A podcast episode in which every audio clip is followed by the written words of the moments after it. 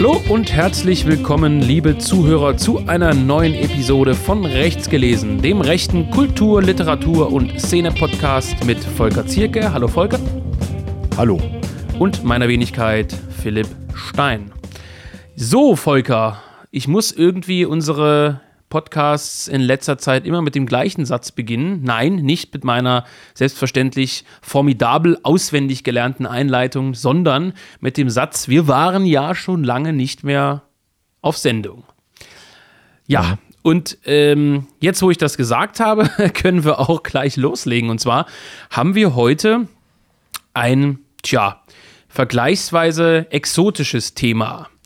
Nachdem wir ja schon über Serien, Filme, Kunst, Burschenschaften, natürlich Bücher, den Verlag und alles erdenklich Mögliche sozusagen äh, hier in diesem Podcast gesprochen haben, was nicht strafwürdig wäre oder nur manchmal war, ähm, sprechen wir heute über das sehr exotische Thema Ahnenforschung oder wie man Neudeutsch sagt, äh, was heißt Neudeutsch, wie man auch sagt, Genealogie. Das heißt, das Erforschen des eigenen Stammbaums, der eigenen Herkunft.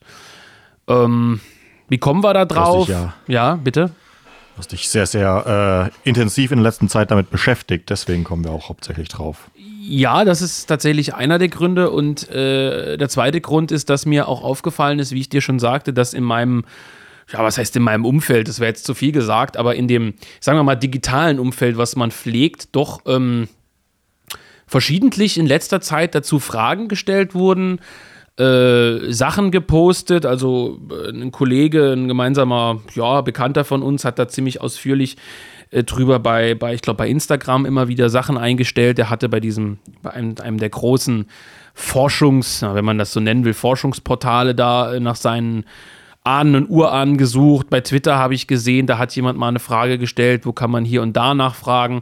Und ich hatte also neben meinem eigenen, meinen eigenen Recherchen, wenn man das so nennen will, äh, den Eindruck, dass aktuell relativ viele Leute aus unserem erweiterten Umfeld, digitalen Umfeld, was auch immer, ähm, sich mit dem Thema beschäftigen. Meistens tatsächlich eher junge Leute, also bis, ich sag mal, 35 oder was.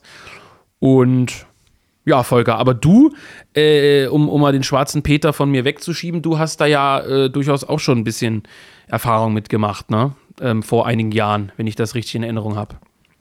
Ähm, ja, aber lustigerweise nicht äh, in der eigenen Familie, also natürlich ein bisschen auch, aber tatsächlich ähm, nicht so detailliert wie bei dir. Wir werden ja da noch ausführlicher drüber zu sprechen, welche Maßnahmen, auch digitale Maßnahmen man da ergreifen äh, kann. Ähm, Stichwort, äh, ja, so Ahnenbuch sozusagen mhm. oder Stammbaum. Ähm, das habe ich nicht gemacht, aber ich habe ja früher bei der äh, hochkarätigen deutschen Militärzeitschrift gearbeitet und äh, dort in Funktion dann ähm, mit noch lebenden Ahnen, also hauptsächlich natürlich ähm, Soldaten aus der Erlebnisgeneration aus, als Teilnehmer des Zweiten Weltkriegs, mit denen gesprochen. Das ist sozusagen die, äh, der Teil, den ich da sozusagen beisteuern kann. Äh, habe natürlich auch ein bisschen dann in der eigenen Familiengeschichte ähm, mich so informiert, ähm, auch den Weg über die Ämter und so genommen.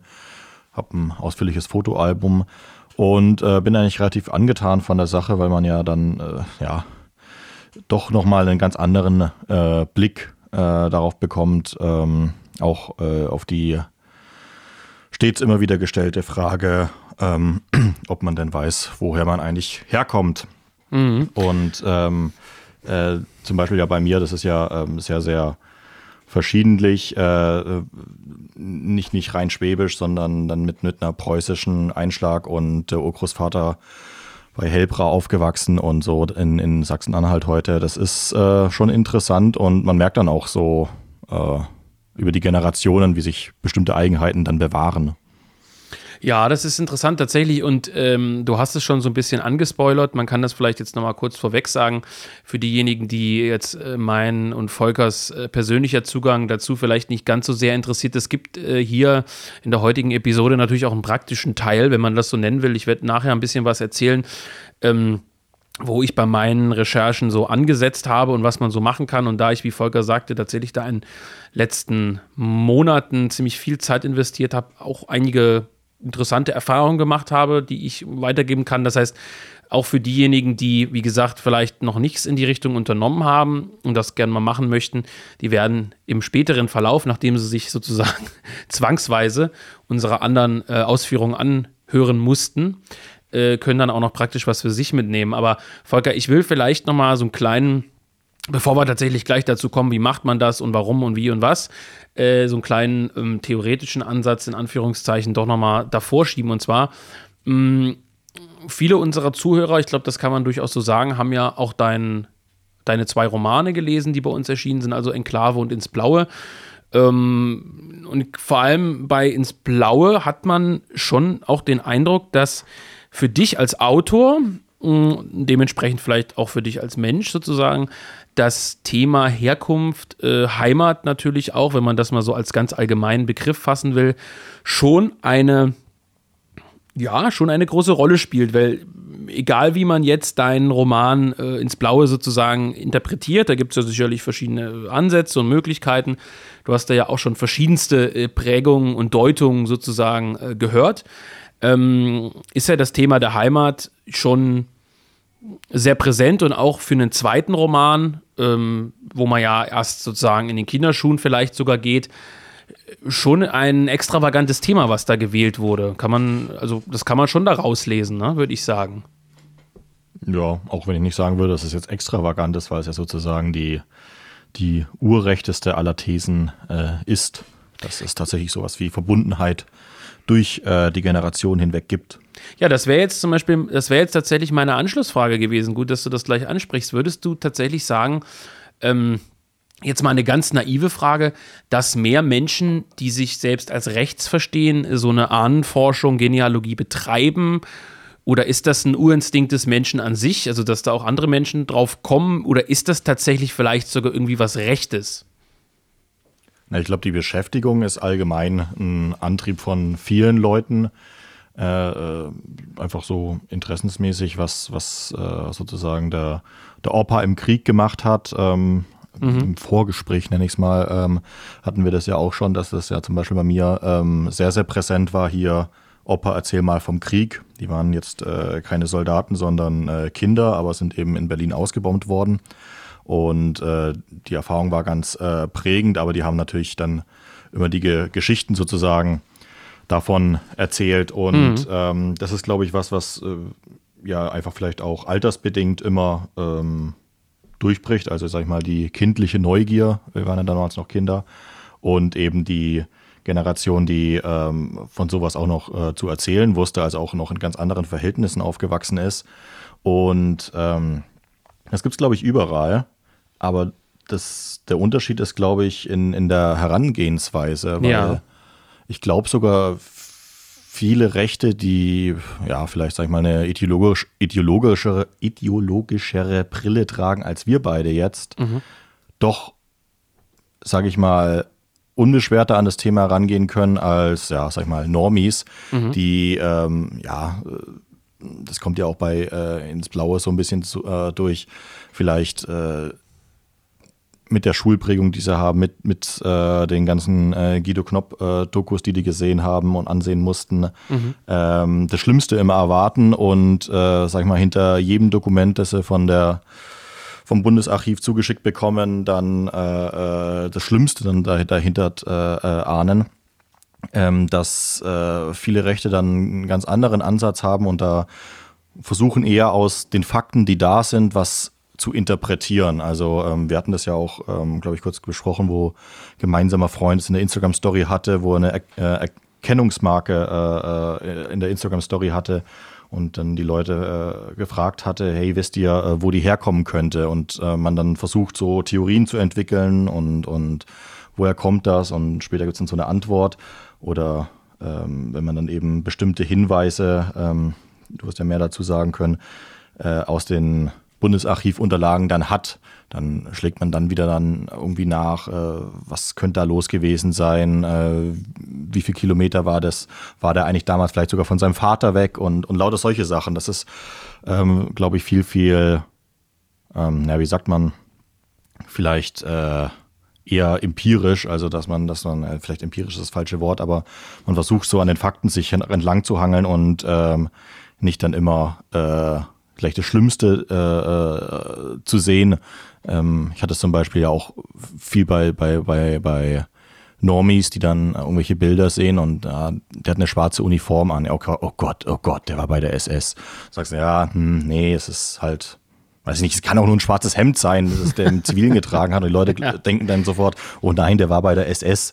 Oder äh, die meinen, die Panzerleute hatten ja auch schwarze Uniformen. Oh nein, nicht auch noch die Totenköpfe. So, und ähm, mhm. das ist mhm. halt, äh, dass man sich auch, ich will jetzt nicht sagen, immer so verherrlichend, äh, da, es hängt auch vielleicht von, von der familiären Prägung auch ab, aber dass man dann halt einfach das so hinnehmen kann. Und dann sagt man, gut, der hat es halt gemacht, der war da und da und findet dadurch aber auch einen neuen Zugang sozusagen, abseits eben von diesen starren Denkgerüsten, die einem da auch in den Schulen dann so reingekloppt werden. Ja, ich hätte jetzt gefühlsmäßig gesagt, ohne jetzt ähm, das sehr beliebte Hufeisen zu bemühen, dass äh, ab einem bestimmten Alter doch vermutlich vermehrt äh, sowohl Rechte als auch Linke, sage ich, ich nenne es jetzt mal Linke, äh, auf diese Suche gehen. Und genau wie du gesagt hast, sozusagen aus zwei verschiedenen Ansätzen heraus. Die einen wollen tatsächlich wissen, wo komme ich her äh, und gehen da gewissermaßen unvoreingenommen ran und sagen, ja, natürlich kann rauskommen, dass der bei der Waffen-SS war, andersrum könnte, wenn ich nicht weiß, auch rauskommen, dass der ein Deserteur war. Ja, das kann man ja nun nicht wissen äh, äh, ja. in, in, vielerlei Fällen. Also wenn man jetzt mal von der, von der Kriegsgeneration spricht, äh, dann weiter zurückgeht, natürlich, da kann ja auch alles Mögliche, sage ich mal, bei rauskommen, wenn man die Familiengeschichte jetzt nicht äh, schon von den Eltern, Großeltern irgendwie äh, niedergeschrieben vorfindet, was es ja tatsächlich hin und wieder auch gibt. Und äh, die zweite Gruppe, genau, das sind eben diese sogenannten Linken, die vielleicht sogar mehr oder minder noch scharf darauf sind, rauszufinden, dass ihre Großeltern, äh, sag ich mal, äh, in, in, der, in, der, in der bösen Zeit vielleicht sogar äh, ganz schlimme Verbrecher waren um dann daraus wieder irgendwelche verqueren Ansichten zu ziehen. Äh, was weiß ich, ne? Ich habe jetzt den Auftrag, das besser zu machen oder ähnliches. Und was, glaube ich, auch noch ein Punkt ist, äh, sind eigene Kinder. Ne? Das kann ich ja nur aus Erfahrung dann tatsächlich auch berichten, wenn man eigene Kinder bekommt. Das ist jetzt kein Geheimnis. Die Leute, die hier zuhören und die Kinder haben, werden das, denke ich, größtenteils bestätigen können. Sieht man logischerweise gewisse Dinge irgendwann anders oder man denkt vielleicht auch anders darüber nach. Und wenn man dann so sich sieht, sich selber, vielleicht noch die Eltern und die Großeltern, die man kennt, vielleicht noch die Urgroßeltern und dann aber so gar nichts weiß, also äh, wie es dann da weiterging, irgendwelche anderen Familien, äh, äh, ja, Geschichten und ähnliches und sich dann denkt, gut, ähm, jetzt habe ich eigene Kinder, ein eigenes Kind, jetzt will ich dem das irgendwann mal erzählen oder äh, dann, dann, dann kann das, glaube ich, auch für viele Normis, wie du sagst, ein Antrieb sein, zu sagen, äh, äh da, da könnte man nochmal genauer hinschauen. Und ich würde sagen, äh, diese, also, also wie du auch sagst, es ist vermutlich, so, so Genealogie ist nicht, nicht tendenziell unbedingt äh, was, was Rechtes per se, aber die, tja, die, wie würde man das sagen, dem eine übergeordnete Bedeutung zuzumessen, also wo komme ich her, ähm, von wem stamme ich ab? Also jetzt nicht nur in, in genetischer Hinsicht, sondern auch aus welchem Raum komme ich vielleicht, ähm, bei manchen vielleicht auch aus, welcher, aus welchem Land ähm, und ähnliches. Das sind natürlich Dinge, die denen ein Rechter vermutlich eine weitaus höhere Bedeutung zumisst. Denn der typische Linke oder Linksliberale, gerade wenn man solche Twitter-Diskussionen oder auch Talkrunden im Fernsehen dann verfolgt, äh, etwas vulgär vereinfacht sagt, naja, was kann ich denn jetzt dafür, dass ich hier in einem reichen Land als Deutscher geboren wurde? Das ist ja völliger Zufall. Ich hätte ja auch in Afrika geboren werden können. Ne? Oder ähm, was, was, ja, was weiß ich, äh, was bringt mir das zu wissen, dass mein Urgroßvater dies und jenes getan hat? Also dieser Sache eine übergeordnete Bedeutung beizumessen und sich auch, um es mal, ich sag mal, etwas pathetischer auszudrücken, in so einer Art Ahnenkette zu sehen. Ähm, das ist, glaube ich, äh, schon eine Sache, die man bei Rechten auf jeden Fall vermehrt findet. So nicht diesen, ähm, ja, diese Gleichgültigkeit gegenüber der eigenen Herkunft. Und da meine ich nicht nur irgendwie so von wegen, haha, ich bin seit 30 Generationen Deutscher. Äh, das kann ich jetzt jedem beweisen. Ich glaube, das spielt heute eine, eine wirklich untergeordnete Rolle. ähm, sondern halt wirklich, also wenn man sich das auch anschaut, die Ost, die, die, die ehemaligen Ostgebiete, ja, da hat ja nun einer, der vertrieben wurde aus, äh, weiß ich nicht, aus, nennen wir irgendeine Stadt, was könnte man da nehmen?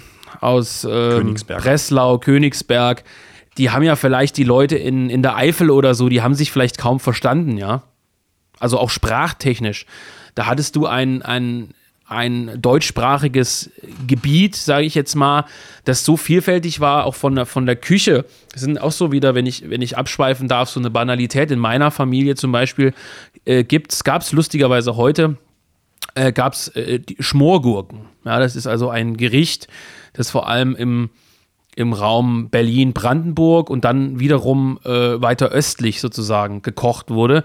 Logischerweise, weil da Gurken reinkommen. Kleine Gürkchen. Na, und da ist natürlich die Frage, wo hat man solche Gurken, wo war das verbreitet?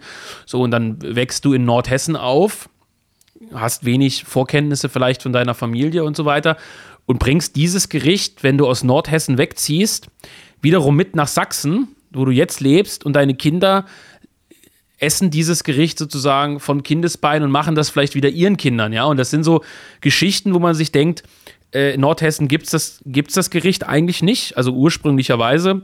Und meine Kinder kochen das vielleicht irgendwann mal wieder ihren Kindern. Ja, ist jetzt eine etwas kitschige Angelegenheit vielleicht, aber da, da kann man sich dann schon die Frage stellen, woher kenne ich das? Wer hat das mitgebracht in die Familie? Und da kann man also von Essen über gewisse, was weiß ich, Gewohnheiten, Sitten, äh, äh, Tischbrüche, was weiß ich, da kannst du Kleidung, da kannst du äh, äh, tausende kleine Einzelheiten nehmen, die vielleicht gerade äh, Verwandte mit vertriebenem Hintergrund, äh, ähm, Heimatvertriebene, das ist ja nun sehr häufig in Westdeutschland dieser Hintergrund. Ähm, ja, das ist einfach unglaublich interessant. Also jetzt mal unabhängig der, der politischen Wertung des Ganzen. Und ich würde schon sagen, wie gesagt, dass ich persönlich und auch die Leute, die ich kenne und schätze, dass, dass die schon der Sache einen höheren Stellenwert beimessen als jetzt der Durchschnittsbürger, vermutlich, ne? Ja, aber wurde das bei euch in der Familie sozusagen thematisiert? Also, dass das auch immer kommuniziert wurde, wo das Essen herkam zum Beispiel und nee, dann anschließend natürlich dann die Geschichte? Nee, überhaupt nicht. Also, das hast du dir selbst sozusagen erarbeitet jetzt? Ja, ja ich habe mich, naja, ja, also äh, das sind so, das sind manchmal so absolute, äh, absolute Zufälle. Ich glaube, ich, ich glaube, ich habe das mal irgendwann in einer, in einer, in einer Trema-Gruppe oder so gefragt, ein Bild reingepostet, irgendwie so, wo ich das gerade esse und meinte, mega geil, heute gibt's Schmorgurken und dann fragt einer, was ist das denn? Und dann googelst du oder so und dann steht da äh, typisches Gericht aus Brandenburg und dann googelst du weiter, wie das halt so ist. Also das hat, das ist mal wirklich äh, so eine Sache, über die man ja nicht wirklich reflektiert, glaube ich. Also selbst als mhm. 30-Jähriger äh, sitzt du ja meistens nicht vor deinem Essen, guckst da drauf und denkst so, hm, woher kommt denn das eigentlich?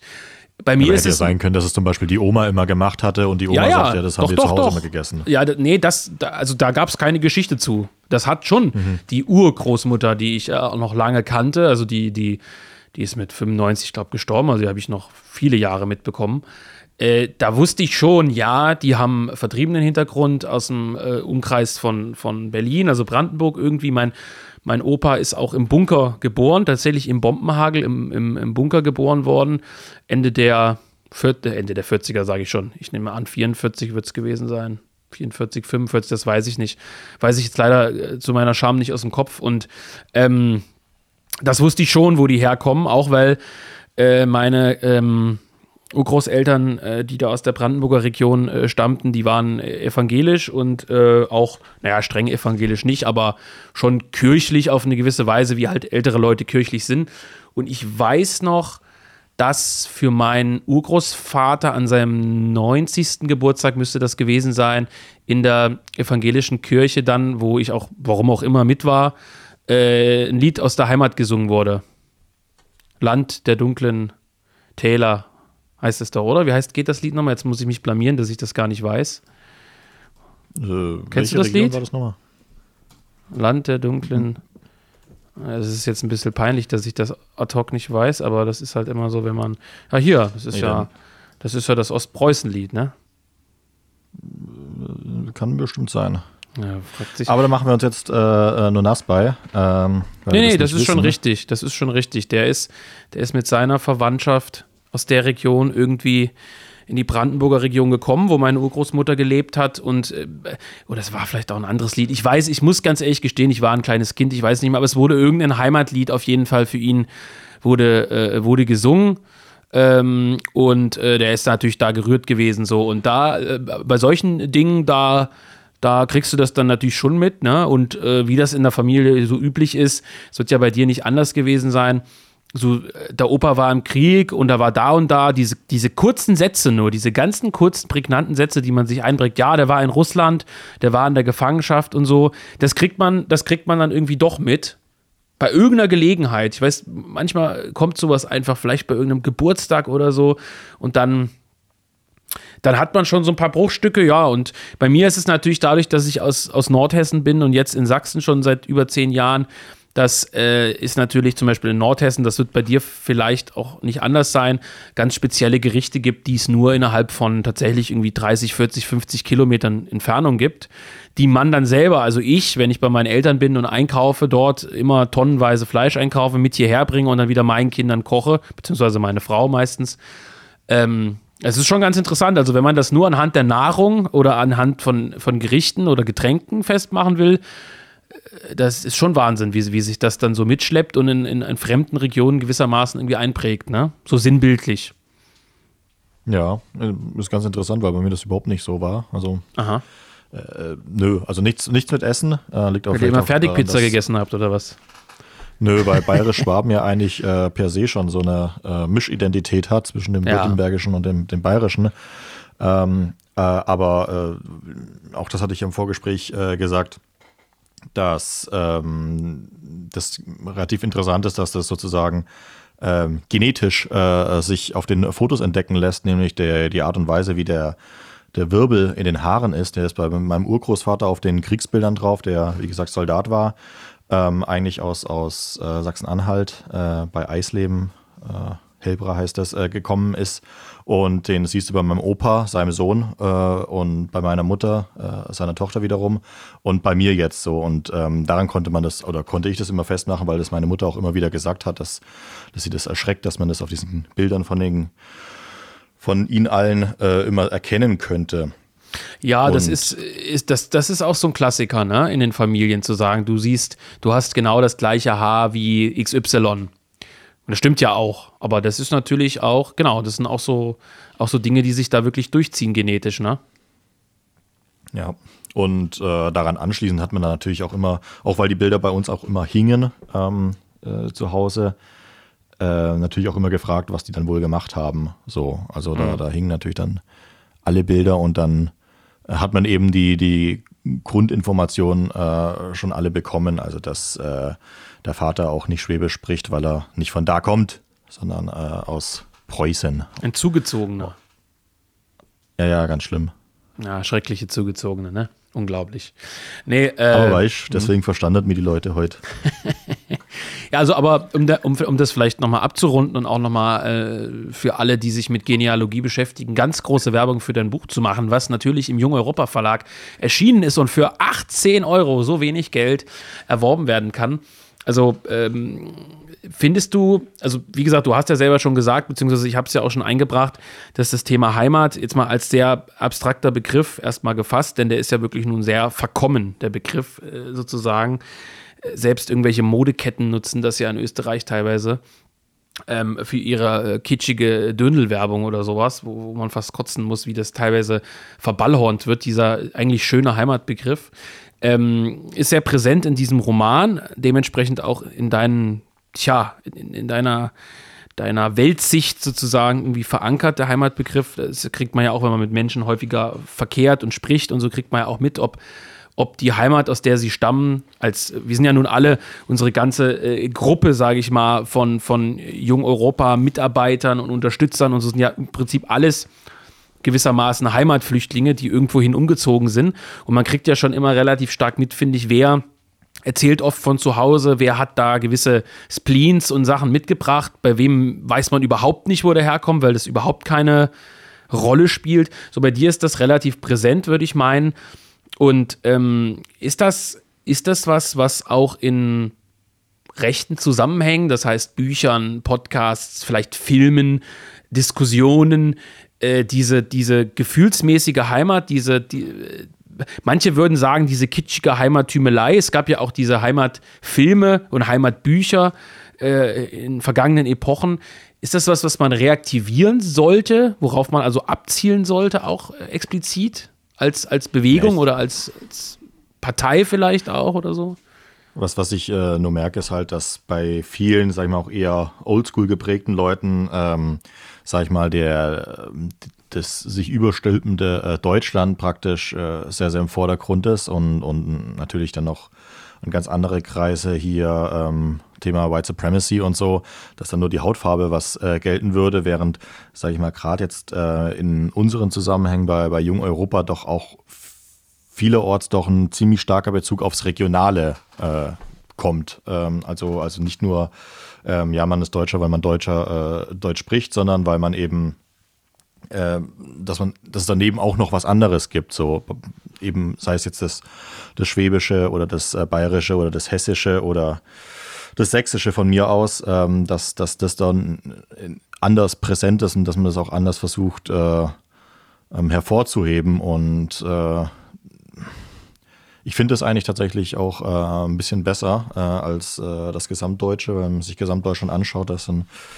äh, auch nicht mehr so viel Schönes dabei. ähm, nicht historisch gesehen jetzt, aber man merkt es ja auch, dass ähm, andere Gruppen und Bewegungen, Thema Freie Sachsen, mit so einem lokal, neuen Lo Lokalpatriotismus äh, versuchen zu spielen, was, würde ich mal sagen, vor zehn Jahren oder so noch äh, eher eine, eine, untergeordnete Rolle gespielt hat, wenn man das ähm, vielleicht vergleichen kann. Und ähm, was auch natürlich ein bisschen absurde äh, Züge trägt teilweise.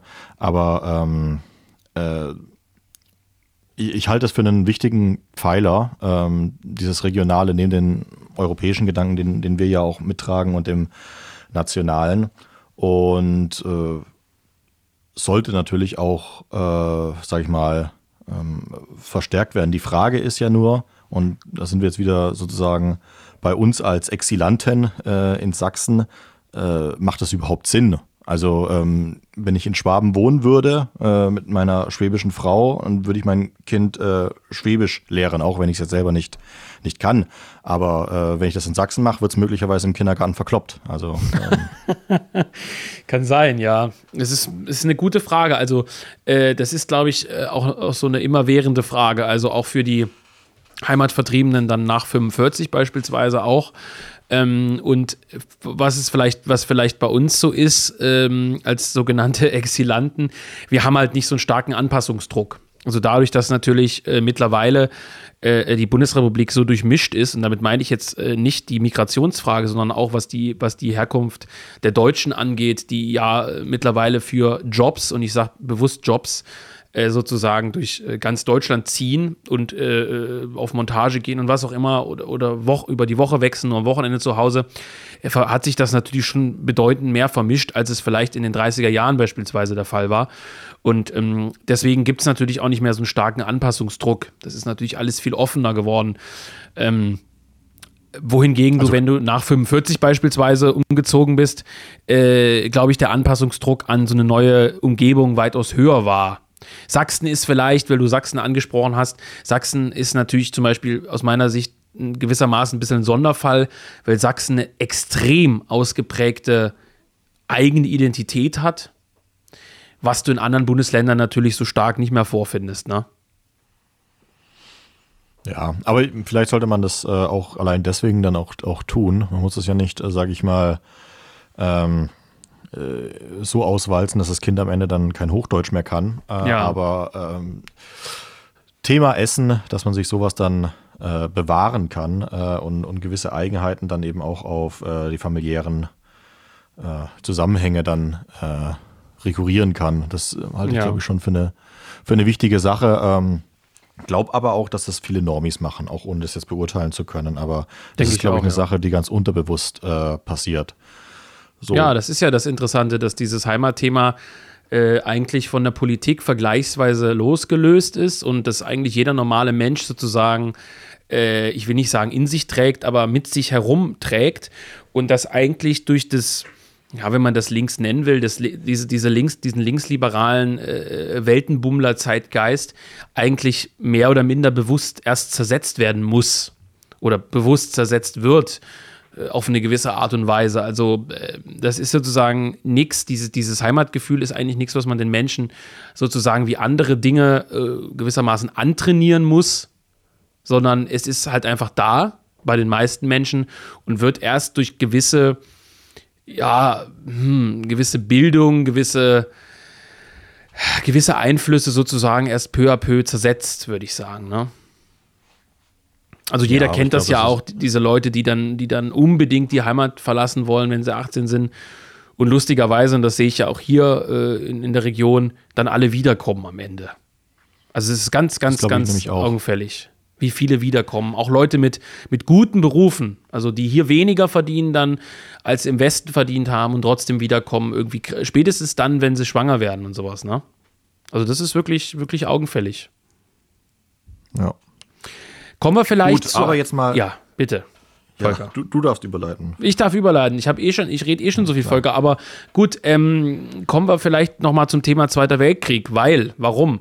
Das ist halt einfach die bewegteste Zeit, würde ich sagen. Ne? Oder eine der bewegtesten Zeiten. Diese zwölf Jahre, 33 äh, bis 45, da wird sich jeder, ob er links, rechts oder was auch immer ist, besonders für interessieren. Da ist sehr, sehr viel passiert. Da ist natürlich auch sehr, sehr viel archiviert äh, zu, zu den Verwandten, vor allem zu den männlichen Verwandten.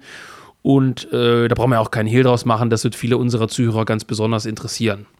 33 bis 45, was haben die Verwandten da getrieben, ne? Ja, es ist halt auch die, die, die spannende Zeit. Ich erwähnte es ja vorhin, dass dann immer dann vom Krieg erzählt werden muss. Als, als, als Kind kann man das natürlich überhaupt nicht äh, einordnen. Ähm, dass das äh, die finstersten Zeiten unserer Geschichte war, das wusste ich vorher nämlich nicht. Und ähm, dass äh, man aber eben immer daran interessiert ist, weil ähm, zu jener Zeit eben auch nur äh, Langweiliges passiert ist. Also als wir als Kinder gefragt haben, heute haben wir ja wieder Krieg äh, mitten in Europa. Und ähm, ja, das es wird sogar an äh, ähnlichen man, Standorten wieder gekämpft, Volker. Ja, also du, der Opa wisst, wohin er fahren müsste, glaube ich. ja, das, das du meine ich nicht, ja. auf welcher Seite er steht. Ja. So, aber ähm, äh, ja, das äh, war natürlich immer das Interessante, ja. Äh, nur auch, äh, also ich kannte auch niemanden, der äh, als, das habe ich ja dann, sag ich ja, wie gesagt, erst bei der DMZ dann später bei der Zeitschrift äh, äh, Leute getroffen, die dann auch als Kriegsteilnehmer da unterwegs waren. Meine äh, Großeltern sind ja nur ausgebombt worden, sozusagen, als äh, zivile Koll Kollateralschäden für die Befreiung. Ähm, äh, und der Urgroßvater, der im Krieg war, der hat ja nie was erzählt. Also das, das war sozusagen ähm, sein Satz, äh, dass, dass, äh, dass er dass es dort nichts zu erzählen gäbe und äh, er nur ein einziges Mal mit meinem äh, Vater darüber gesprochen äh, hatte, was äh, im Krieg vorgefallen ist und sonst immer Stillschweigen bewahrt hat. Und deswegen gibt es da eigentlich gar nicht so viel, gab es von den Großeltern gar nicht so viel vom Krieg selber zu hören.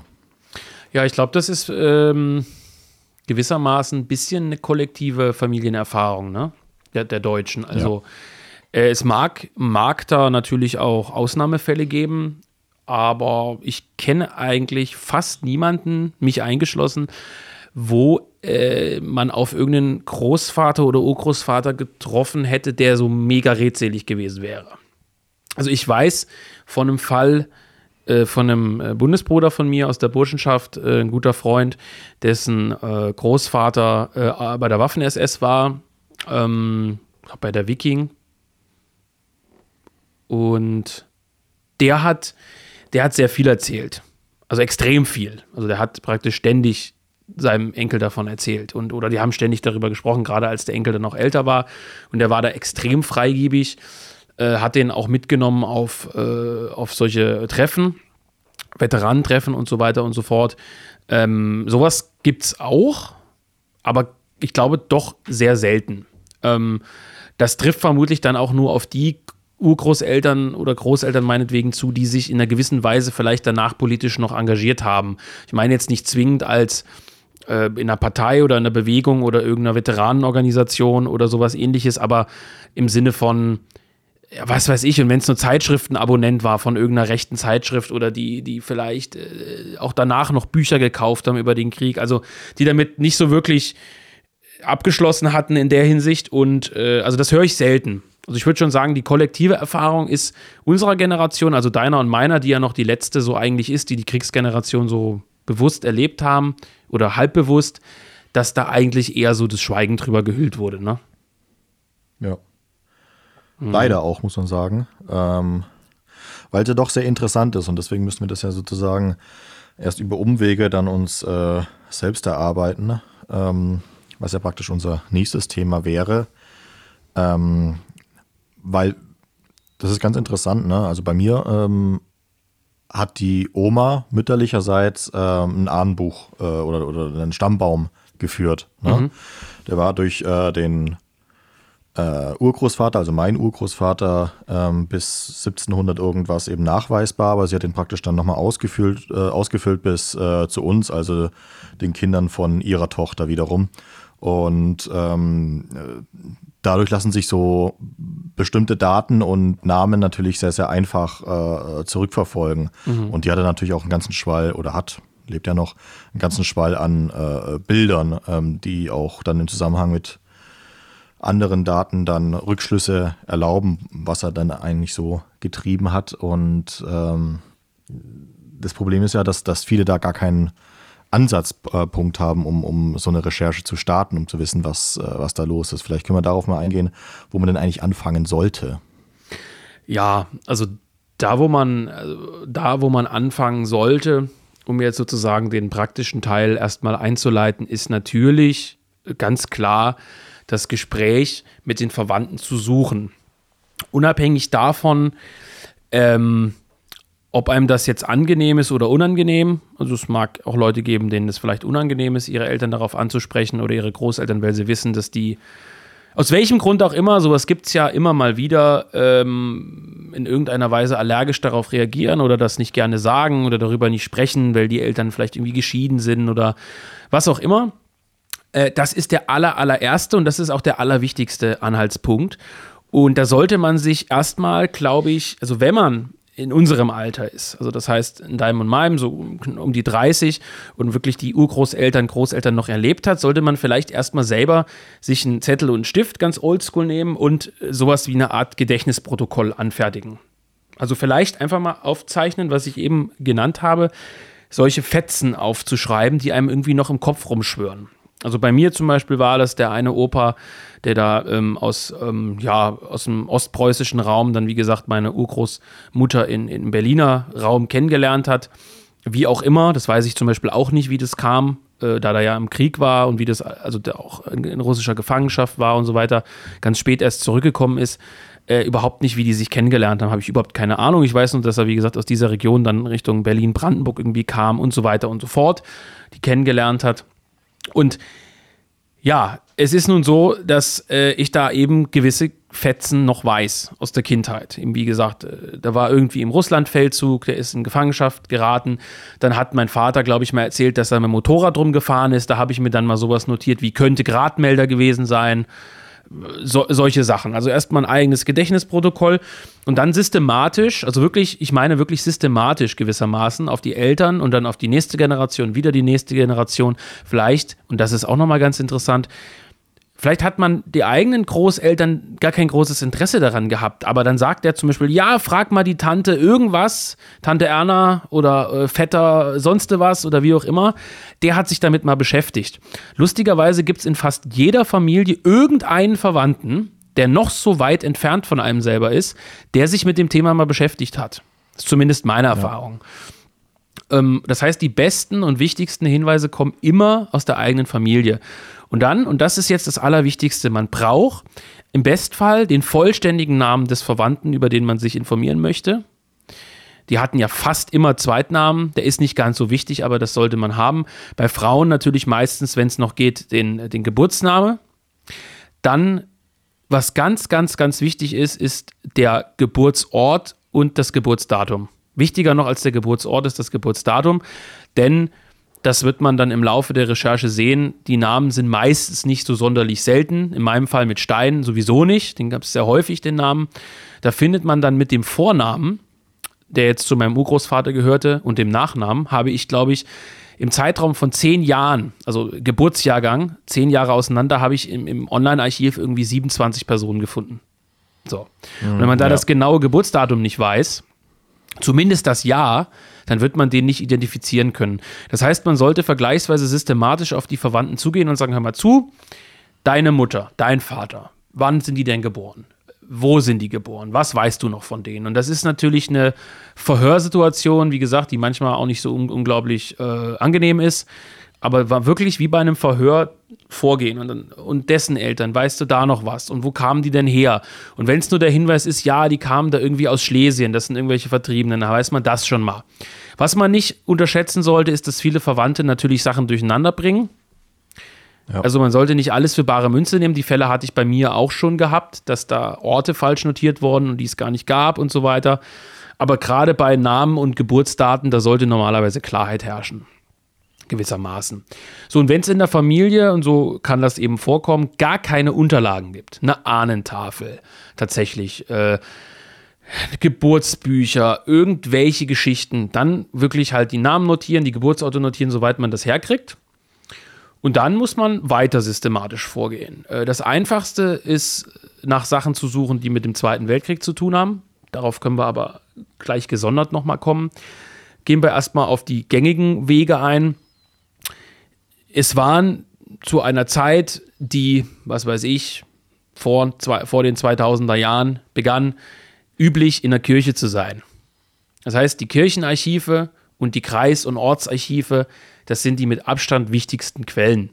Jeder kann hergehen, wenn er den Geburtsort weiß, der Person, die er sucht, die örtliche Kirche, also die Gemeinde sozusagen, Kirchgemeinde anschreiben, evangelisch wie katholisch, vollkommen egal, schickt eine formlose E-Mail, guckt vielleicht mal auf der Internetseite, ob es da irgendeine besondere Abteilung gibt, Kirchenarchiv oder irgendwas, meistens nicht, meistens ist der Pfarrer oder so, dann schickt man eine freundliche E-Mail, dass man zu Zwecken der, der Familienforschung gerne dies und jenes wissen möchte. Ja, es geht um die, die und die Person. Und dann geht das normalerweise relativ schnell, dass die einem zurückschreiben, ja, gegen eine Gebühr von, was weiß ich, 10,50 Euro können wir in unseren Kirchenbüchern mal für Sie nachschauen. Und dann melden die sich normalerweise relativ bald zurück und schreiben einem, schicken einem meistens sogar Kopien der, der Einträge, Heiratsurkunde, Tauf, Taufe ist ganz häufig, dass die Kirchen also die Taufe haben, dann weiß man wiederum die Taufpaten. Dann kann man sich bei den Gemeinden melden. Also wenn man jetzt aus Dresden stammt, dann muss man halt schauen. Bei kleineren Orten ist es einfacher. Was hast du gesagt? Exleben, Helbra. So, dann guckt man, zu was gehört Helbra, zu welcher Gemeinde, schreibt bei die Gemeinde an, da gibt es meistens ein Archiv, Gemeindearchiv, Kreisarchiv, da gibt es meistens sogar einen angestellten Archivar oder das macht oft auch das Einwohnermeldeamt oder sowas mit, äh, die halt auch Geburtsurkunden und so eine Scheiße ausstellen. Äh, Mann, jetzt habe ich mir aber fäkal ausgedrückt. Und äh, naja, wie auch immer, jedenfalls, das sind so die, die offiziellen Anlaufstellen. Und normalerweise muss man sich dann da ausweisen, dann muss man eine kleine Gebühr bezahlen und dann schicken die einem die Geburtsurkunden, die Heiratsurkunden, die Sterbeurkunden äh, und so weiter und so fort. Das sind also so die üblichen Stellen, wo man sich erstmal dran wenden kann. Ja, und dann kann man eben gucken, wie weit man da kommt, ne? Da gibt es dann also auch verschiedene Möglichkeiten im Internet zu recherchieren. Ganz bescheuert, Zeitungen zum Beispiel. In meinem Heimat, in meiner Heimatregion ist es die HNA. Ähm, also die Zeitung heißt HNA. Die führen so wie viele Zeitungen so ein Online- ja, Kondolenzbuch sozusagen. Also wenn da Todesanzeigen geschaltet werden, und das machen ja ältere Leute ganz häufig, dann kann man die da online finden. Kannst du also für manche Verwandte da auch so ein, die Sterbeanzeige zum Beispiel finden. Ja, das ist jetzt ein so ein Zufall. Dann kann man den Namen einfach mal in die Google-Suche hauen. Manchmal findet man auch sowa- sowas. Dann gibt es die gängigen Seiten, von die ich persönlich nicht besonders gut finde. Wie heißt das? Ancestry gibt es da zum Beispiel oder so. Ich hoffe, das spricht man so Ja. aus. Und genealogie.net oder wie das alles heißt. Da gibt es also kostenpflichtige und nicht kostenpflichtige Angebote. Auch da kann man Dinge finden. Man kann online alte Telefonbücher durchsuchen. Also es gibt da verschiedenste Ansätze vorzugehen, um also Sachen rauszufinden, die jetzt erstmal explizit nichts mit dem Zweiten Weltkrieg zu tun haben. Also mit militärischen Dingen. Ich gucke gerade mal rein bei mir. Ich, also ich benutze, ähm, weil ich einen Mac habe, das Programm Mac Family Tree. Das ist eine kostenpflichtige Software, wo man sich so einen Stammbaum erstellen kann. Ich finde das persönlich sehr gut, kann das eigentlich nur empfehlen.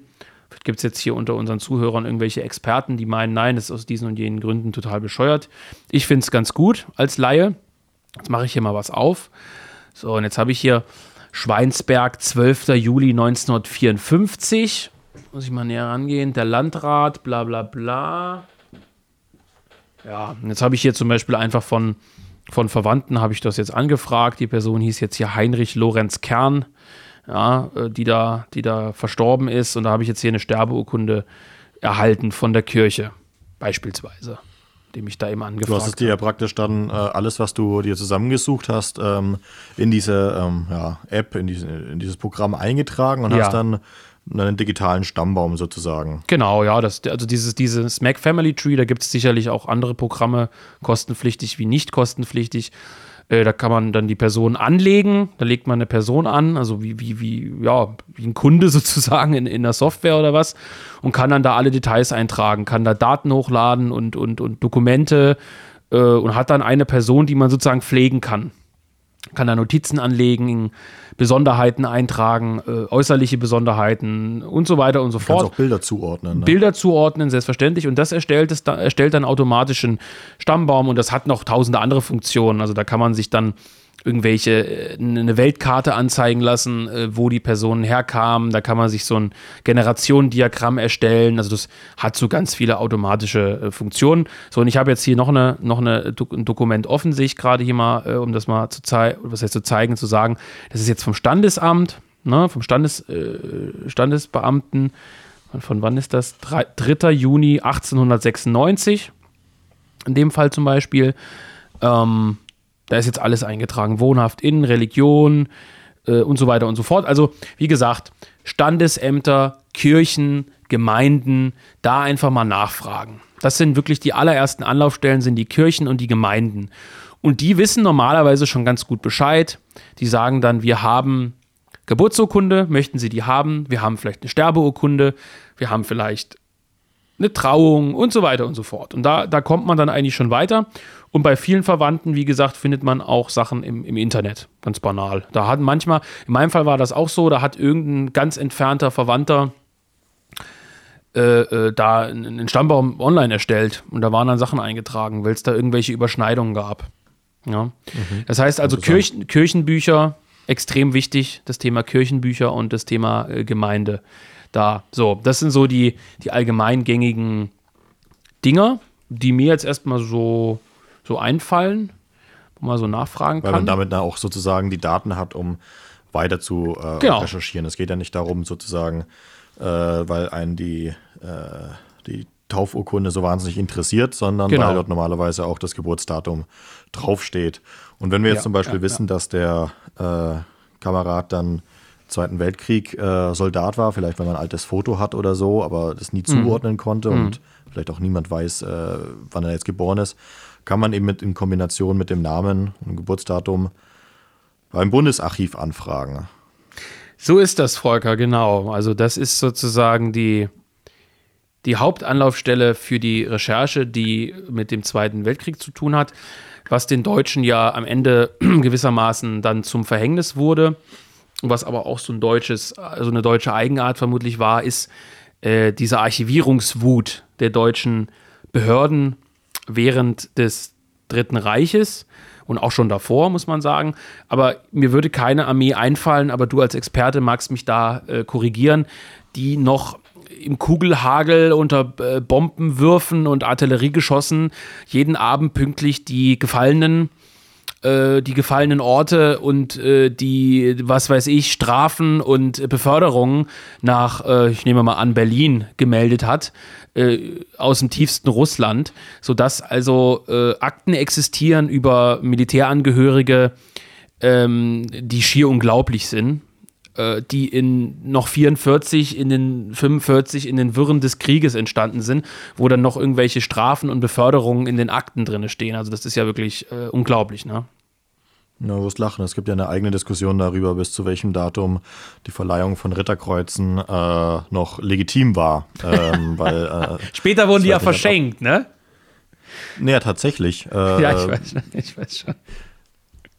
Es ist, es ist eine eigene Diskussion, ähm, eigentlich auch sehr witzig, wenn es nicht äh, so einen bitteren Beigeschmack hat, weil gewisse ähm, Kriegsteilnehmer ähm, dann auch äh, später dann mit Ritterkreuzen rumgelaufen sind, wo die Geschichtsschreibung eigentlich der Ansicht ist, dass sie es äh, besser nicht tragen sollten, aber das äh, soll heute nicht unser Problem sein. aber äh, in diesen Unterlagen äh, hauptsächlich verzeichnet, die man beim Bundesarchiv bekommen kann, sind natürlich auch äh, Beförderungen und äh, äh, Auszeichnungen und das ist natürlich zum Beispiel dann ja, hochinteressant. Ne? Auch gerade wenn man dann ja. eben Fotos schon hat aus dem Familienalbum. ich sagte das ja vorhin, dass man das eben abgleichen kann und das sozusagen das Interessante ist. Weil wenn man zum Beispiel sieht, okay, der ist jetzt, ähm, weiß ich nicht, äh, äh, am 30.01.1943 äh, zum äh, weiß nicht, Hauptmann befördert worden und der, du siehst dann ein Foto, das, äh, wo er dann die äh, Hauptmannsachselstücke trägt, das, dann, dann weißt du, okay, das ist auf jeden Fall nach diesem Datum äh, äh, aufgenommen worden, dieses Bild, und äh, dann kann man vielleicht wieder in die Unterlagen reinschauen und sieht, ah, der war da zu dem Zeitpunkt in so und so. Mhm. Und ähm, dann kann man eben sagen, gut, dieses Foto ist höchstwahrscheinlich dann im Caramonti in Rom aufgenommen worden, weil er ja, zu der genau. Zeit dort war. Ja, also ähm. äh, vielleicht um das von vorne aufzurollen, also äh, das, wovon ich sprach, von dieser Archivierungswut, das ist die sogenannte Deutsche Dienststelle für die Benachrichtigung der nächsten Angehörigen von Gefallenen der ehemaligen deutschen Wehrmacht, kurz WAST, Deutsche Dienststelle. Die Auch wurde sehr am, deutscher Name übrigens. Ja, sehr deutscher Name. WAST wurde am 26. August 1939 gegründet hat sich also ab 1939 sozusagen darum gekümmert, in einer sogenannten zentralen Personenkartei, und das ist jetzt das ganz wichtige Wort, was man sich da merken sollte, äh, zentrale Personenkartei, auf die, in, in diese, beziehungsweise auf diese zentrale Personenkartei wurde wirklich in einer ich will es Archivierungswut eigentlich nennen, wurde wirklich eigentlich minutiös alles eingetragen, wenn die Daten vorhanden waren. Ähm, ich kann da gleich mal ein Beispiel geben. Und diese äh, diese WAST, das war eine Behörde. So, und das war ein Problem, denn die Behörden durften, so die Aussage des Bundesarchivs, als äh, Behörde keine Dokumente herausgeben an Privatpersonen. Das hat sich mit dem 1. Januar 2019 zu unser aller Glück geändert, denn da ist diese WAST überführt worden ins Bundesarchiv und ist jetzt keine Behörde mehr. Das bedeutet, Darauf komme ich gleich zu sprechen. Man kriegt von, also ab 2019 oder seit 2019 dürfen dürfen diese Unterlagen, die vorher bei der WAST schon immer gelegen haben, in, in tausenden Ordnern, also ich meine hunderttausende Ordner, ähm, dürfen die heraus, also dürfen die als Scan sozusagen herausgegeben werden. Das heißt, für jeden, der vor 2019 so eine Anfrage ans WAST gestellt hat und das jetzt vielleicht hier gerade hört, es lohnt sich, eine erneute Anfrage zu stellen, denn bis 2019 hat man nur eine E-Mail bekommen, beziehungsweise keine E-Mail, einen Brief, in dem stand, äh, unsere Suche war erfolgreich, wir haben für Sie herausgefunden, Doppelpunkt, und dann hat halt ein Beamter dort eingetragen, handschriftlich, was die eben rausgefunden haben. Ob auf den Unterlagen, die die besitzen, noch andere Hinweise waren, Kleinigkeiten, die einen weiterbringen, ob der das richtig notiert hat, ob der was falsch geschrieben hat, alles das konnte man nicht überprüfen. Man war daran gebunden, dass dieser Brief, den man bekommt, als Grundlage zur weiteren Recherche korrekt war und ausführlich war. So, und seit 2019 kann man da eben hinschreiben und kann auch sagen, hören Sie mal zu, es ist mir egal, was es kostet, schicken Sie mir bitte in Kopie alles, was Sie haben. Und dann kriegt man wirklich auch die Scans. Und das ist also ein Riesenvorteil, seit diese WAST beim Bundesarchiv liegt. Die ist jetzt auch mit höheren Mitteln ausgestattet finanziell und das geht mittlerweile schneller. Früher hat so eine Anfrage locker über ein Jahr gedauert. Also hat man einen Meldebogen ausgefüllt zu der Person, die man eben sucht, einen Verwandten, und konnte dann mindestens ein Jahr warten, bis man irgendwann diesen Brief bekommen hat. Mittlerweile geht das eigentlich in drei bis sechs Monaten. So. Und da gibt es eben beim Bundesarchiv jetzt drei Stellen. Das ist die allerwichtigste, bei der man immer so als allererstes anfragen sollte, ist die Abteilung personenbezogene Auskünfte, kurz PA. Sagt es ja schon, personenbezogene Auskünfte. Da gibt es also auf der Internetseite des Bundesarchivs, da kann man auch einfach eingeben bei Google oder wo auch immer, Bundesarchiv Anforschung oder Bundesarchiv PA2 oder PA oder, oder was auch immer. Und dann kommt man da zu einem Antrag, den man ausfüllen kann, den kann man per E-Mail schicken. Und die sammeln dann erstmal alles ein oder schicken einem erstmal alles gebührenpflichtig wohlgemerkt, gegen kleines Geld, aber was es dort zu wissen gibt. Die sind also zuständig für ehemalige Angehörige des Heeres, der Reichs- und Kriegsmarine, der Luftwaffe, Beamte, Angestellte und Arbeiter der Wehrmacht, Angehörige des männlichen und weiblichen Wehrmachtsgefolges. So, die haben eigentlich nahezu alles. Dann gibt es als Ergänzung zu dieser Abteilung PA noch die Abteilung BE, die heißt Abteilung Bereitstellung. Die hieß früher Abteilung Deutsches Reich. Das haben die anscheinend geändert, weil sie das irgendwie makaber fanden. Die ist in Berlin-Lichterfelde, Volker. Das dürfte ja bei dir ein, eine kleine Birne anschalten. Denn was ja, war Berlin, in Berlin-Lichterfelde, ja Volker? ja, aber es ist natürlich die ehemalige Kaserne der Leibstandarte. Richtig, die ehemalige Kaserne der Waffen-SS, also der Leibstandarte, genau, der Einheit. Und äh, da sitzen die lustigerweise, äh, Abteilung Bereitstellung, die haben dann meistens nochmal zusätzliche Informationen. Also die haben dann, ich weiß, frag mich nicht genau, ich weiß es nicht, die haben meistens dann nochmal Unterlagen zur Waffen-SS und ähnliches. Und dann sitzt nochmal in Freiburg die Abteilung Militärarchiv. Die haben dann Personalakten zu Offizieren und Beamten der Wehrmacht, Wehrmachtsgerichtliche Unterlagen, auch teilweise äh, interessant, Unterlagen, Unterlagen zur Verleihung von Orden und Ehrenzeichen und Krankenunterlagen äh, von gewissen Geburtsjahrgängen. Ne? Also auch das gibt es noch. Es gibt noch ein teilweise unerschlossenes Krankenarchiv. Krankenbettarchiv heißt das, glaube ich. Also wenn derjenige verletzt wurde und in Krankenhäusern lag. Und also da gibt es sozusagen, wenn man bei diesen drei Stellen äh, Abteilung äh, PA, BE und das Militärarchiv angefragt hat, dann ist man eigentlich, was die offiziellen Stellen angeht, fast am Ende der Fahnenstange angekommen. Also die haben, wenn derjenige in der Wehrmacht Waffen-SS, äh, selbst wenn der Aufseher in irgendeinem Lager war oder so, normalerweise haben die was dazu. Und wenn es nur diese per zentrale Personenkartei ist, die es nahezu zu jedem Kriegsteilnehmer gibt, noch gibt. Also da wird man schnell fündig. So. Und vielleicht, um das mal äh, zu zeigen, also ich habe, oder was heißt auszuführen, ich habe jetzt hier die zentrale Personenkartei eines Verwandten geöffnet in meinem Programm, der also bei der äh, äh, ja, Leibstandarte und später bei der 12. Äh, Einheit Hitler, wie heißt sie denn korrekt? 12. SS-Panzerdivision Hitlerjugend heißt sie, glaube ich, ne? Ja. Ja, da war der. Und da hast du dann hier unten eben, hast du oben halt den Kram, Truppenteil, Dienstgrad, auch interessant, Erkennungsmarke, Ne? Erkennungsmarke auch interessant. Ja. Und unten hast du dann sogenannte eingegangene Meldungen. Da steht jetzt zum Beispiel hier 16.04.43 äh, eine Verwundung. Einlieferung ins Luftwaffen, äh, Lazarett Posen am so und so vielten. Äh, da steht sogar, wo der getroffen wurde, was für eine Verletzung, dass der in Ellbogen geschossen wurde und wo und so weiter und so fort. Also diese zentrale Personenkartei, die kann relativ ausführlich sein.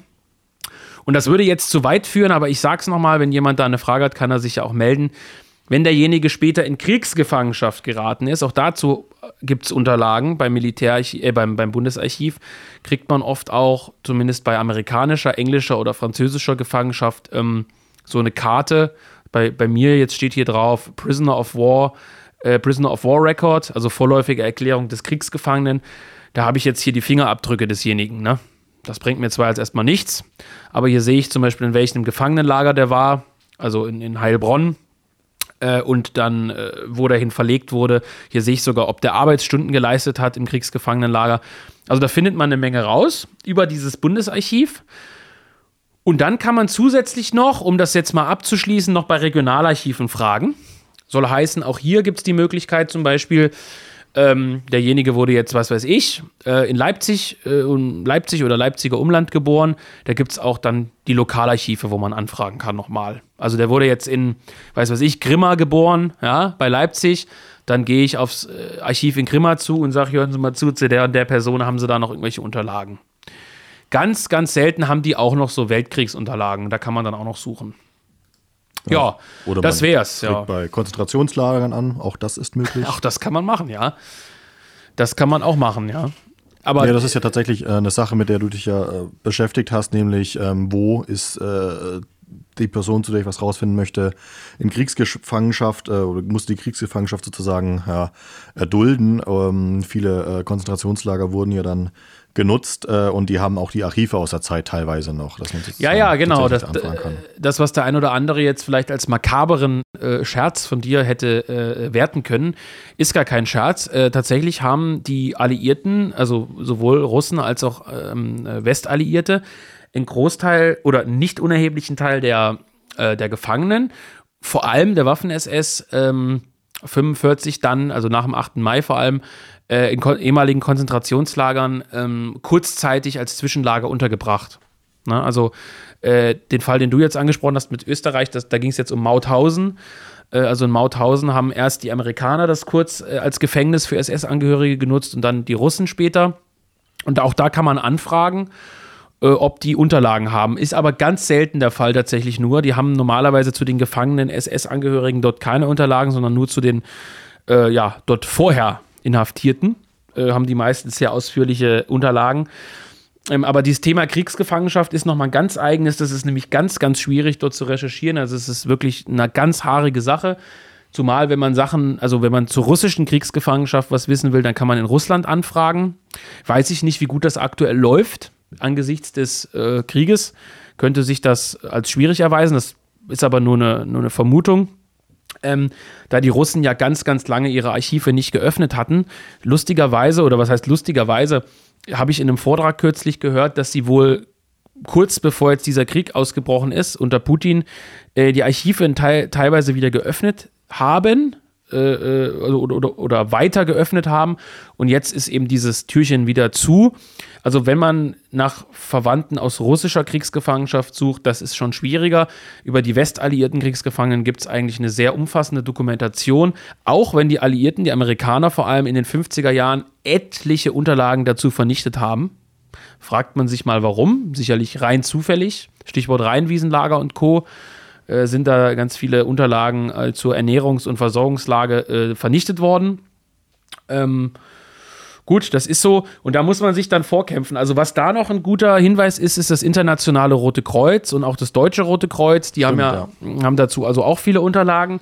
Da ist es nur extrem schwierig ranzukommen. Also, die sind angeblich immer extrem überlastet. Vor allem das internationale Rote Kreuz muss vermutlich ihre Kräfte irgendwo im, auf dem schwarzen Kontinent einsetzen, um da irgendwelche Brunnen zu, gräben, äh, Brunnen zu graben, die dann wieder zugeschüttet werden oder sowas aber äh, die tendenziell haben die auch einen sehr hohen Bestand an, an solchen Akten. Und da kann man auch nachfragen. Habe ich auch gemacht, habe ich aber noch keine Antwort, sprich kann ich keine Erfahrungswerte zu äh, abgeben. Wenn ich zum Bundesarchiv Erfahrungswerte abgeben darf und soll, äh, das ist top. Also die Leute dort sachlich, wirklich sachlich, also bei Nachfragen auch komplett sachlich, ähm, fix, oft sehr äh, gründlich, nicht immer, aber oft sehr gründlich, sehr hilfsbereit. Ich habe die mit E-Mails bombardiert und immer nochmal nachgefragt und nochmal, ob es doch noch was gibt und hier noch was gibt. Da waren die immer sehr geduldig. Und äh, also wirklich nur gute Erfahrungen gemacht mit dem Bundesarchiv in Berlin, Militärarchiv in Freiburg auch. Die machen ihren Job, äh, die machen ihre Arbeit, da kannst du gar nichts sagen. Und da findet man wirklich eine Menge raus ähm, wenn man das will. Und dann geht natürlich die missliche eigene Lage los. Also ich kann das von mir nochmal ganz kurz, um das, um das abzuschließen. Der Verwandte, der da also ähm, erst bei der Leibstandarte und dann bei der ähm, Hitlerjugend war, der, auf dessen, dessen zentraler Personenkartei sind leider nur sehr wenig Sachen eingetragen. Mm, durchaus untypisch für, für so ein äh, ja, für so einen Werdegang, aber da sind wirklich nur drei, vier Meldungen drauf. Und dann hast du teilweise zwei Jahre gar nichts. Ne? also da ist einfach eine Riesenlücke. Naja, und was habe ich dann gemacht? Was macht man dann, wenn man ein bisschen ein Freak auch ist und sich für sowas interessiert? Man kauft sich natürlich die Divisionsgeschichte im, im Internet als Buch. Man kauft sich irgendwelche anderen Bücher, wo die Truppenbewegungen nachgestellt ähm, sind. Man meldet sich in äh, Foren an, Forum der Wehrmacht beispielsweise. Das sind tatsächlich, obwohl das jetzt so vielleicht krass klingen mag, ganz komplett unpolitische äh, Foren. Forum der Wehrmacht ist das Einzige, was mir gerade einfällt. Es gibt noch andere, wo halt wirklich, ja. also man muss Experten sagen, man muss schon fast im positiven Sinne Freaks sagen, die da äh, zugegen sind und die einem kostenfrei, freiwillig und meistens sehr, sehr nett äh, helfen können, die wirklich jedes Abzeichen erkennen, jedes Foto entschlüsseln können, die jede zentrale Personenkartei entschlüsseln können, die ja meist für einen sehr schwer lesbar sind, die jede Schlacht kennen, die jeden, jeden, jeden Furz irgendwie kennen, der da gelassen wurde und die einem da meistens ziemlich geduldig weiterhelfen. Also diese Foren haben mich extrem weitergebracht. Wenn man sich da immer freundlich bedankt und, und ein bisschen nett ist, dann sind die auch sehr umgänglich. Und ja, dann recherchiert man halt auf eigene Faust. Was hätte sein können? Er wurde da verwundet, war an dem Lazarett. Wohin hätte es dann gehen können? Wo ist die Truppe hin? Macht sich Notizen, zeichnet irgendwelche Karten nach. Aber da kann man sich schon reinsteigern, ne, wenn man das möchte.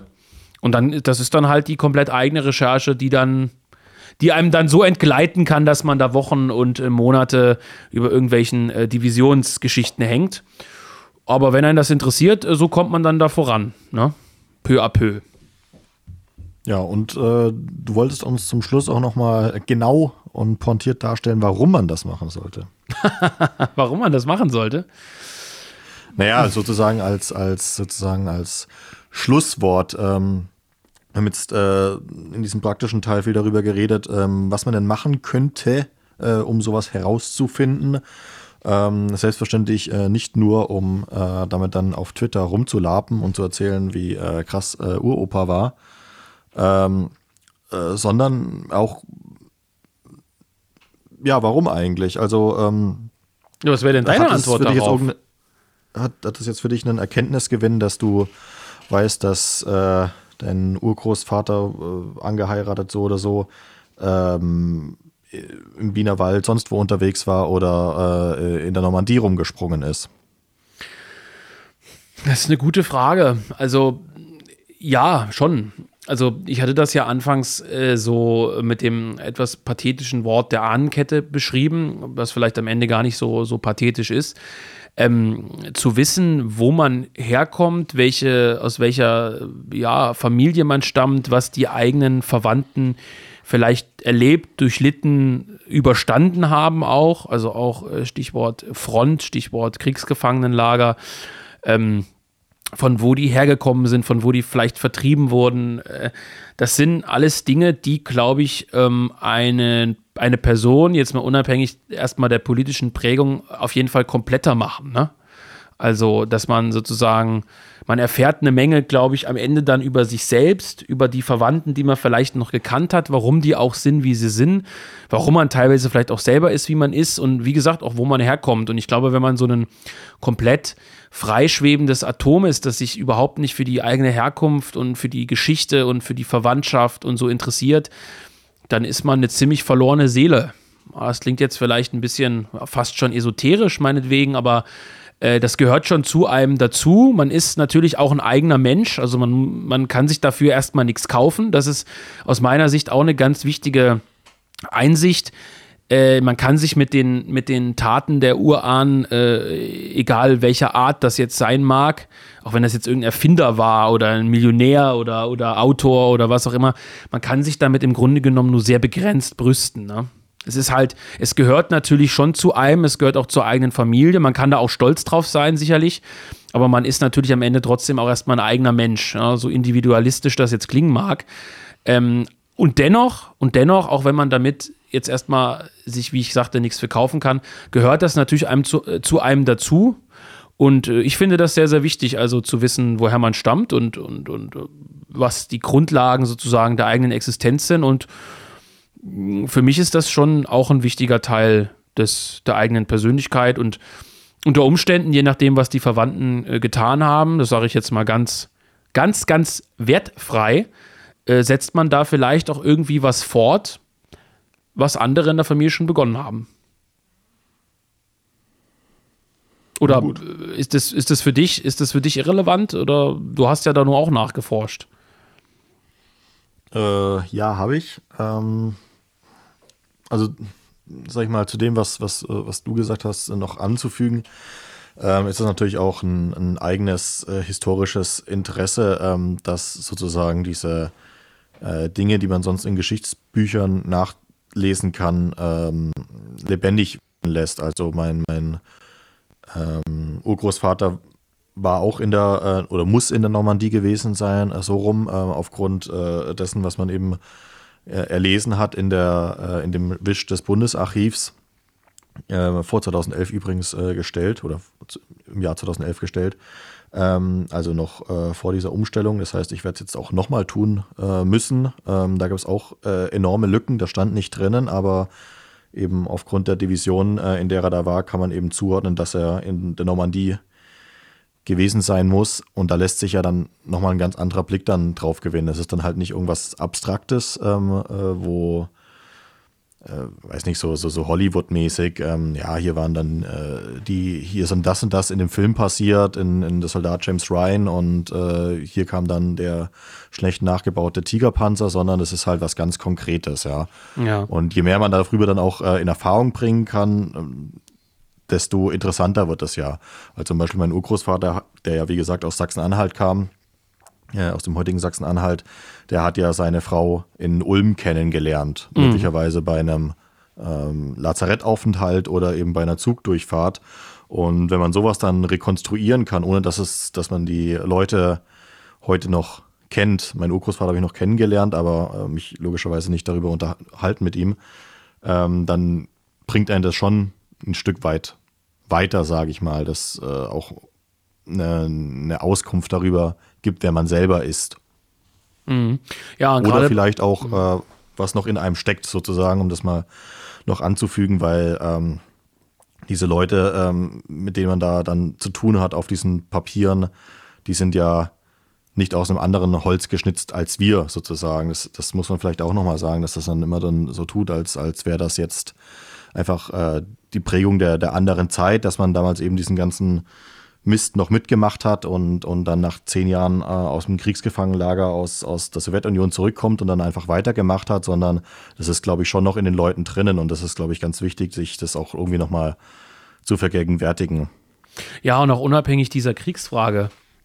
Ähm, beispielsweise bei Handwerksfamilien und Co. ist es ja auch interessant, stammt man aus so einer, ich will nicht sagen Dynastie, aber aus so einer, aus so einer Handwerksgeneration, wo, wo dann äh, der, der eine sagt, ja, ach, da kannte ich schon deinen Urgroßvater, der hat mir schon, was weiß ich, mein Dachgiebel gebaut und solche Sachen finde ich auch, auch aus ganz persönlichen äh, Dingen auch wieder extrem interessant. Ne? Also äh, wie, wie sind da auch, äh, also wenn man auch auf das, nicht nur auf das Thema eigene eigene äh, Familiengeschichte zu sprechen kommt und, und, sozusagen Individualismus, sondern auch auf so eine, so eine Heimatfrage, womit wir ja eingeleitet haben, was haben meine Großeltern und Vorfahren bis zurück nach sonst wo eigentlich in meiner Heimat, in meiner konkreten Heimatregion, mit der ich mich auch verbunden fühle, was haben die da geleistet? Was haben die da gemacht? Wie sind die damit verbunden gewesen? War mein Urahn vielleicht Förster in dem Wald, wo ich spazieren gehe? Ja, das ist jetzt natürlich unwahrscheinlich, aber denkbar, hat der dieses oder jenes Haus mitgebaut. Auch das kann man jetzt sagen, kann man sich nichts verkaufen, grundsätzlich erstmal, aber es ist schon interessant und verstärkt, glaube ich, auch die eigene Heimatbindung nochmal und das eigene Gefühl für seine, seine unmittelbare Umgebung, wenn man weiß, dass schon die Urahnen vielleicht nicht nur hier rumgelaufen sind, sondern dass die hier auch an, an, der, an der Entstehung gewissermaßen mitgewirkt haben. Positiv wie negativ, ne? Genau. Ja. Gut, Volker, Mensch, das war ja mal eine ganz, äh, ganz andere Folge. Ich hoffe, dass es den Zuhörern natürlich wie immer gefallen hat, aber ähm, vielleicht noch der Hinweis, also wer konkrete Rückfragen hat, ähm, bei denen wir helfen können, wir sind jetzt beides keine, keine, keine Experten auf dem Gebiet, aber haben ein bisschen unsere Erfahrung gesammelt, äh, ja, ab damit in die, in die üblichen Kommentare, ne, würde ich sagen, auf Twitter, Telegram, wo auch immer, Instagram und so weiter und so fort. Gerne auch privat äh, als Nachricht. Äh, ja. At äh, äh, falls jemand nicht seine ganze Familiengeschichte in die Kommentare schreiben möchte. Stimmt, ja, das ist vielleicht auch ein guter Hinweis. Wir veröffentlichen sie dann, veröffentlichen sie dann später oder Volker nutzt das für seinen nächsten Roman. Na? Ne? Oder ich mache mich auf Twitter drüber lustig. Von dem ich gehört habe, dass er in Entstehung ist. Aber das ist ein ganz anderes Thema. Vielleicht für die nächste Episode, Volker. Auf gar keinen Fall. gut, Leute, macht's gut. In der nächsten, Folge wollen wir über einen Film reden, den du immer noch nicht angeschaut hast. Den ich immer noch nicht angeschaut habe, ja. Weil ich habe dir doch schon gesagt, dass ich das mit, dass ich dieses mit diesem Brokeback Mountain und den Schwulen nicht so gut finde. Tja, du kannst einfach nicht dekonstruieren. Ne? Ja, stimmt. Gut, also, Packmaus, macht's gut. Bis dann.